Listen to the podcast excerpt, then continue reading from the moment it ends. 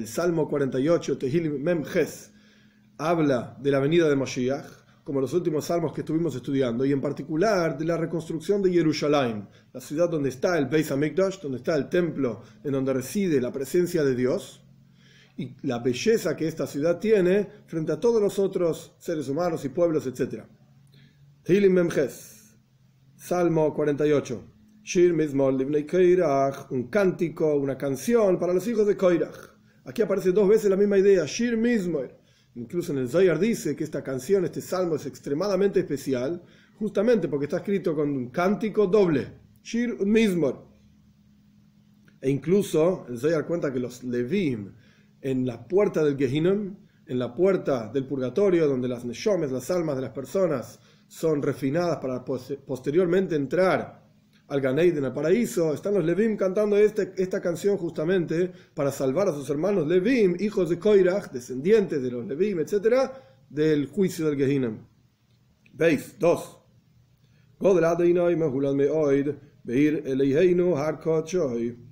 Grande es Dios y muy alabado en la ciudad de nuestro Señor, en su monte santo. Gimel 3.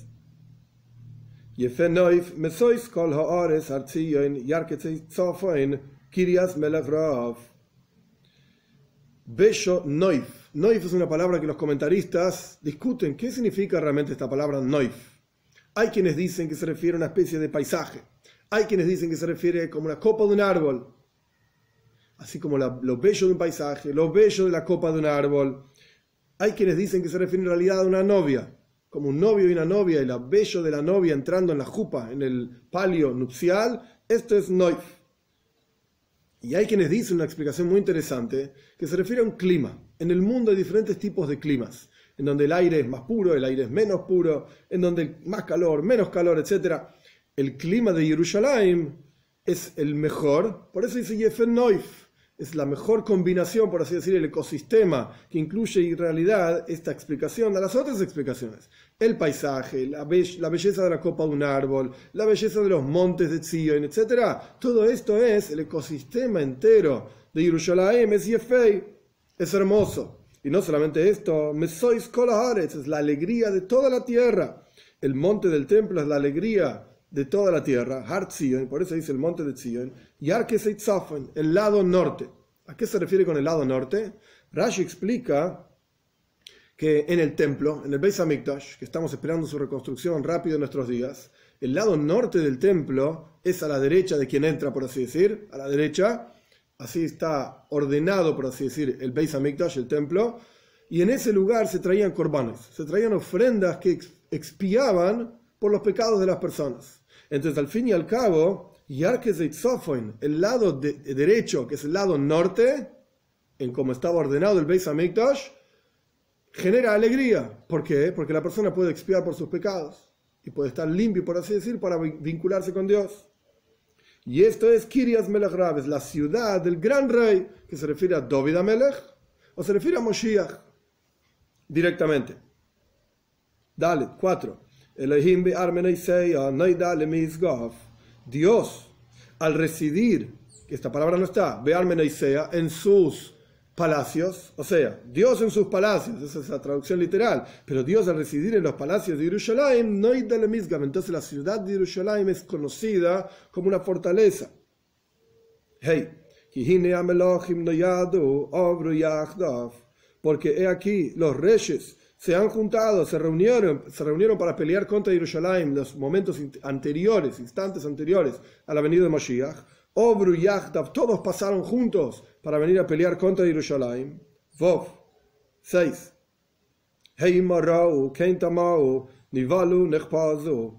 Ellos vieron como Dios lucha por el pueblo judío en Jerusalén. Y así se asombraron del poder divino. Nivalu, temieron, fueron confundidos.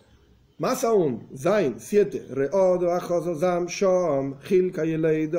temblores y terror, por así decirlo, se agarró ahí. Gil, temblores, Leida, como una mujer que está dando a luz. Ges 8, con el viento del este, así como Dios destruye Teshaber, destruye Oini y Tarshish, los barcos de Tarshish, que es un lugar. De la misma manera, Dios acabó con todos aquellos que se reunieron contra Jerusalén para destruirla.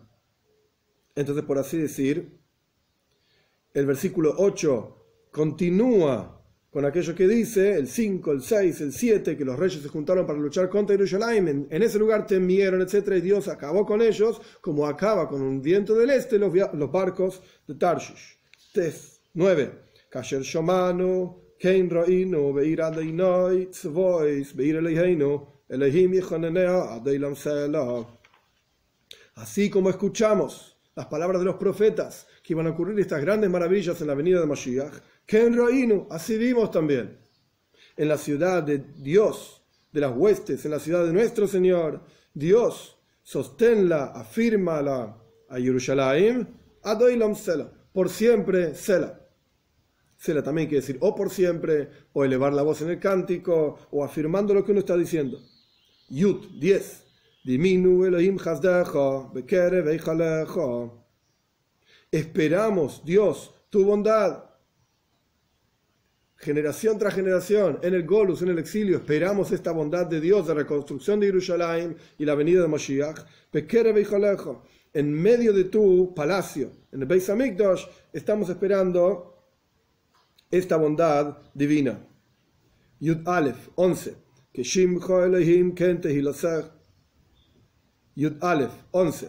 Que Shimcha Elohim Kente al Katzvei Eretz Tzedek Mala Yeminecho.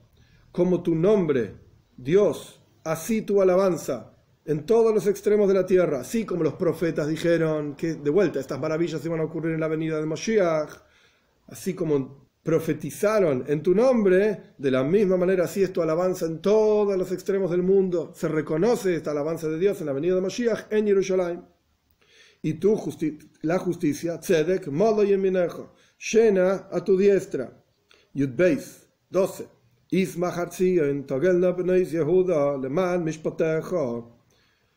Que se alegre el monte de Zion, que se regocijen las hijas de Yehuda, de las ciudades pequeñas que están alrededor de Jerusalén, en aras de tu juicio contra aquellos pueblos que se están juntando contra Jerusalén en los instantes anteriores a la venida de Mashiach. Yud Gimel 13. Soy Todos aquellos que vienen a observar la belleza de Jerusalén, como dijimos en el versículo 3, y Fenoif, los bellos del ecosistema de Jerusalén, por así decir, júntense. Soy Zion, reúnanse alrededor de Zion. Soy literalmente significa rodeen Zion. Peakifua y rodeenla. Sifru y cuenten sus torres. Yudalet 14.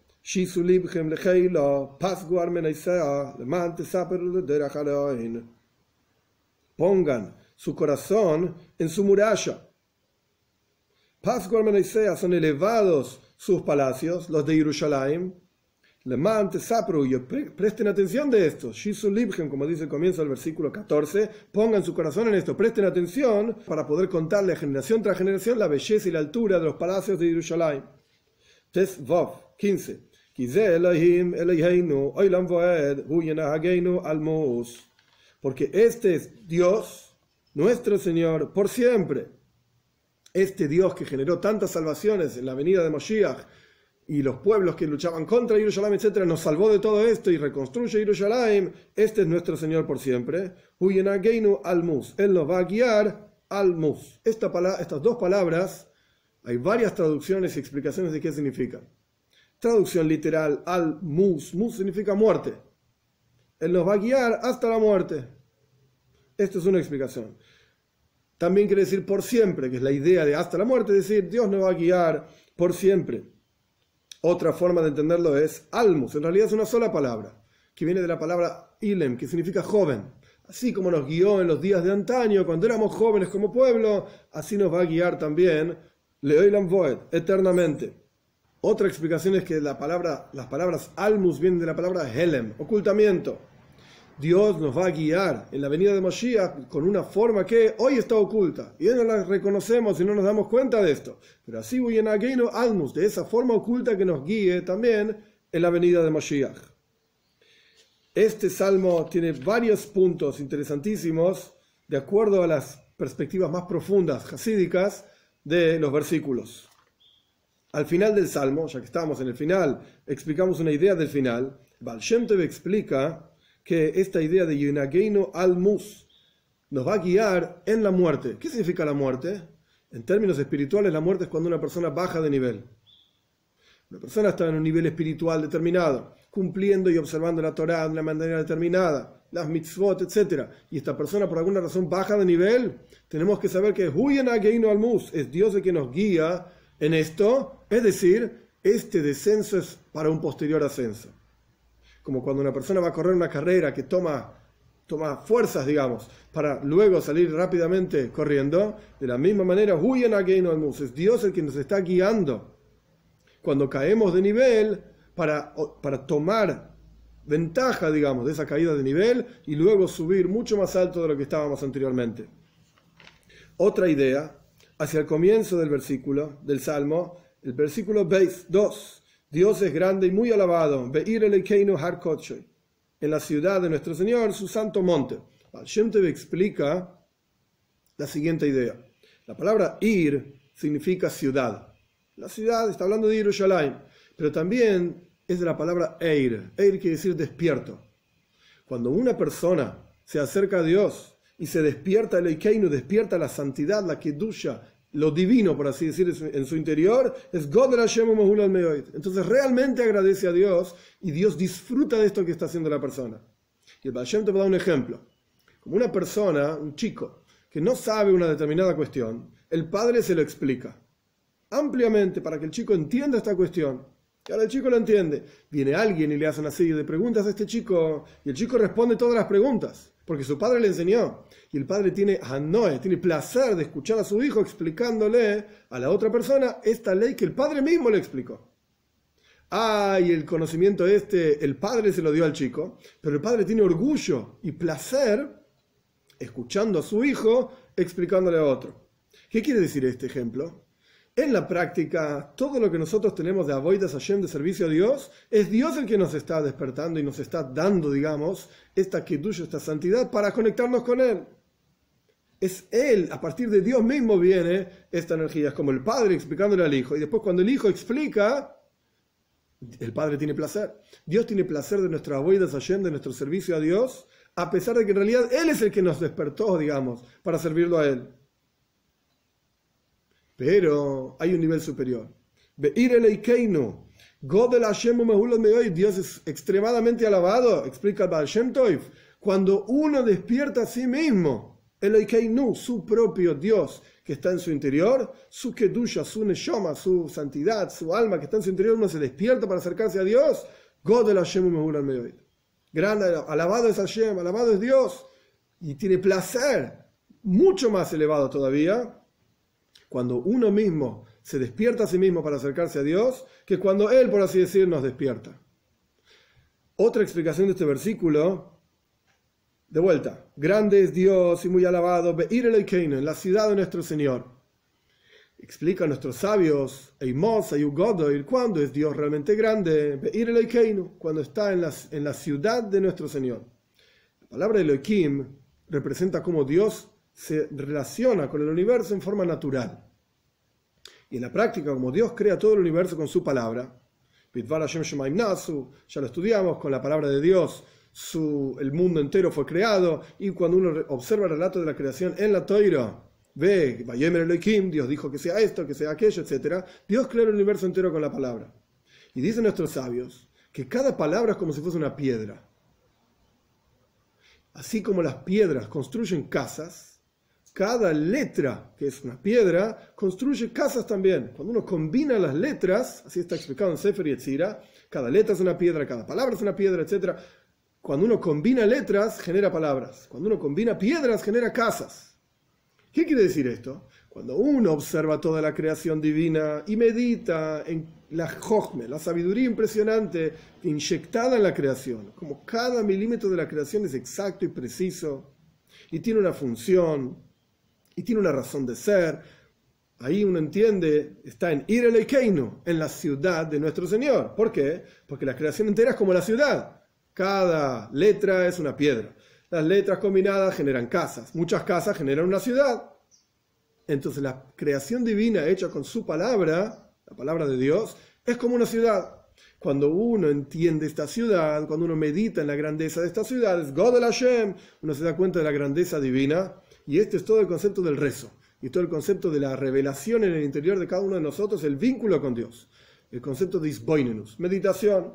¿Cuándo va a ser realmente grande Dios? Cuando uno medita en en la ciudad de nuestro Señor, o sea, en toda la creación y cómo la sabiduría de Dios está investida, inyectada, por así decir, en cada milímetro de la creación.